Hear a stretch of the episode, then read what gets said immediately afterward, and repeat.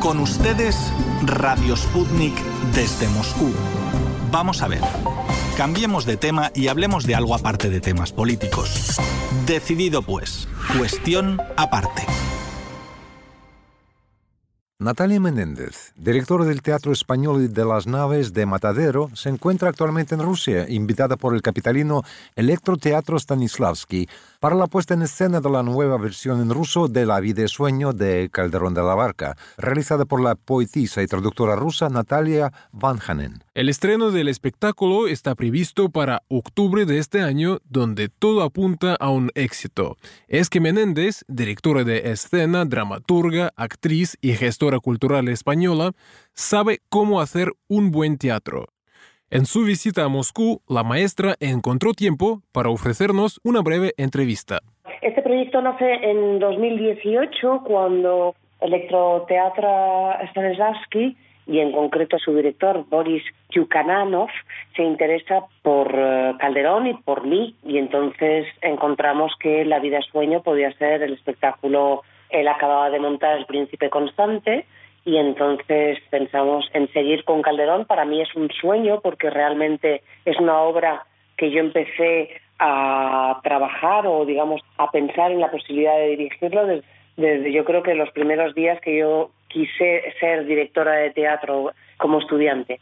Es decir, que ya llevo muchos años pensando en ello y, y, soñando con ello.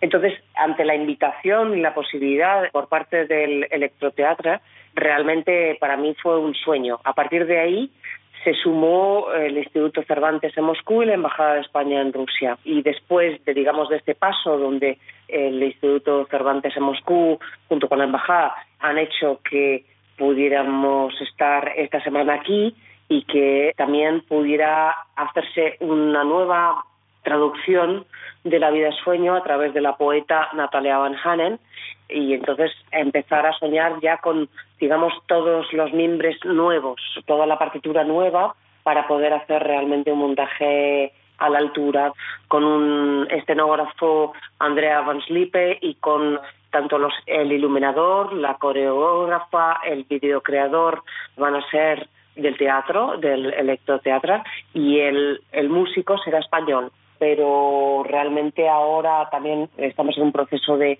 de selección del reparto. Va a haber dos grupos de actores con los que vamos a ensayar y ahora mismo estamos en ese, en ese proceso y mañana haremos una lectura en el foyer del Electroteatro de Moscú a las, a las 20 horas para mostrar un poco este proceso de trabajo.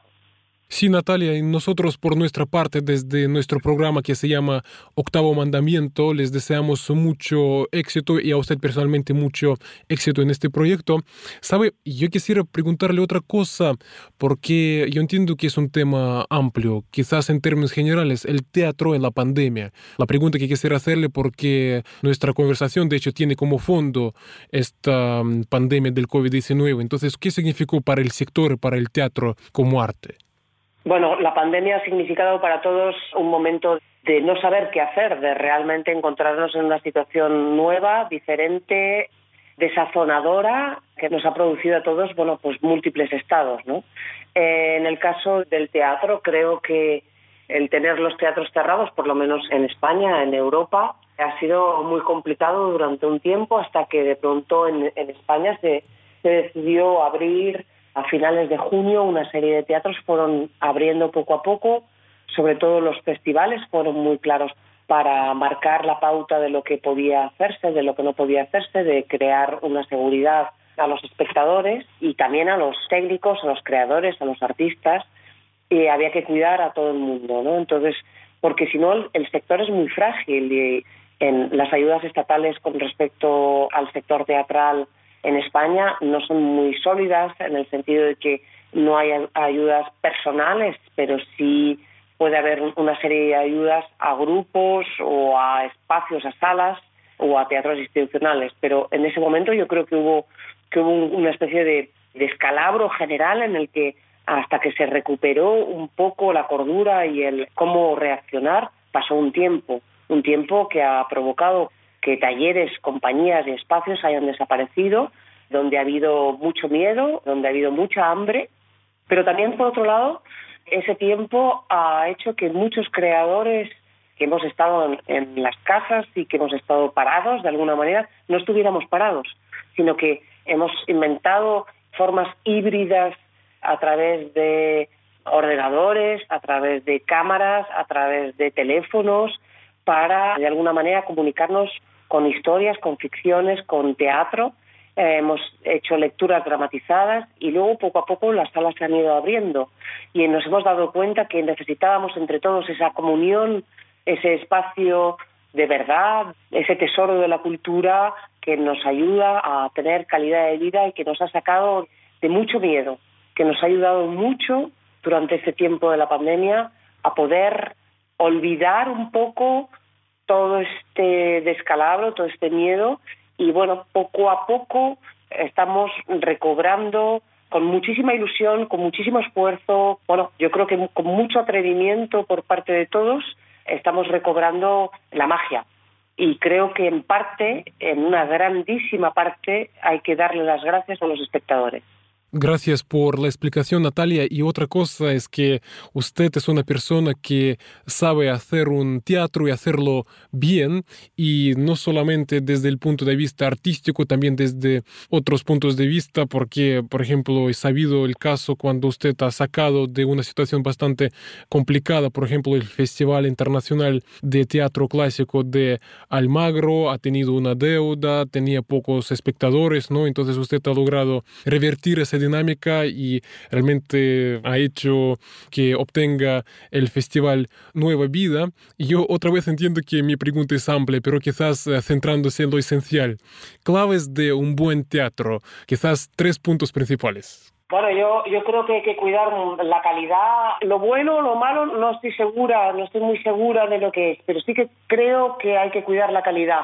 Así como en el deporte no nos planteamos, no hay duda los que van a los Juegos Olímpicos van a los Juegos Olímpicos, los que están en primera están en primera, los que están en segunda están en segunda. Es decir, que están muy claras las diferencias. En teatro también están claras, aunque no estén tan delimitadas, ¿no? Pero yo creo que hay que ofrecer variedad, apuesto por la diferencia, por todas las formas posibles escénicas, teatrales, musicales. El teatro es muy amplio, ¿no? Familiar y yo creo que hay que hay que trabajar mucho para poder sacar las perlas de cada edición, en la gestión hay que estar permanentemente viéndolo todo, no teniendo prejuicios y pensando en públicos muy diferentes. Y yo creo que esas, por lo menos las claves que me han funcionado a mí. Muchas gracias. Y sería la última pregunta porque además yo sé que usted tiene poco tiempo, muy ocupado ahora mismo en Moscú, porque yo le pediría, si me permite, ¿no? Que usted dé algunos consejos a las personas que no son del mundo del teatro, es decir, personas ciudadanas de a pie, es decir, algunas recomendaciones que usted eh, durante talleres o cursos o conferencias que usted eh, da a los actores, pero quizás algunos de estos consejos podrían servir a ciudadanos de a pie. Tres cositas que usted recomendaría a cada uno, a un ciudadano de a pie, que podría ayudarle en la vida? Bueno, eh, me atrevería a decir que busquen la belleza, que intenten buscar la belleza en algún momento del día, que se apoyen o que aprendan a saborear la cultura y la naturaleza, que siempre pueden ir de la mano para poder respirar mejor y que no pierdan el humor. Sí, Natalia, muchísimas gracias y repito, muchísima suerte, muchísimo éxito en este nuevo proyecto. Muchísimas gracias y que invito a todos los oyentes a que nos puedan ver en octubre, que es cuando estrenaremos la función, a mediados de octubre.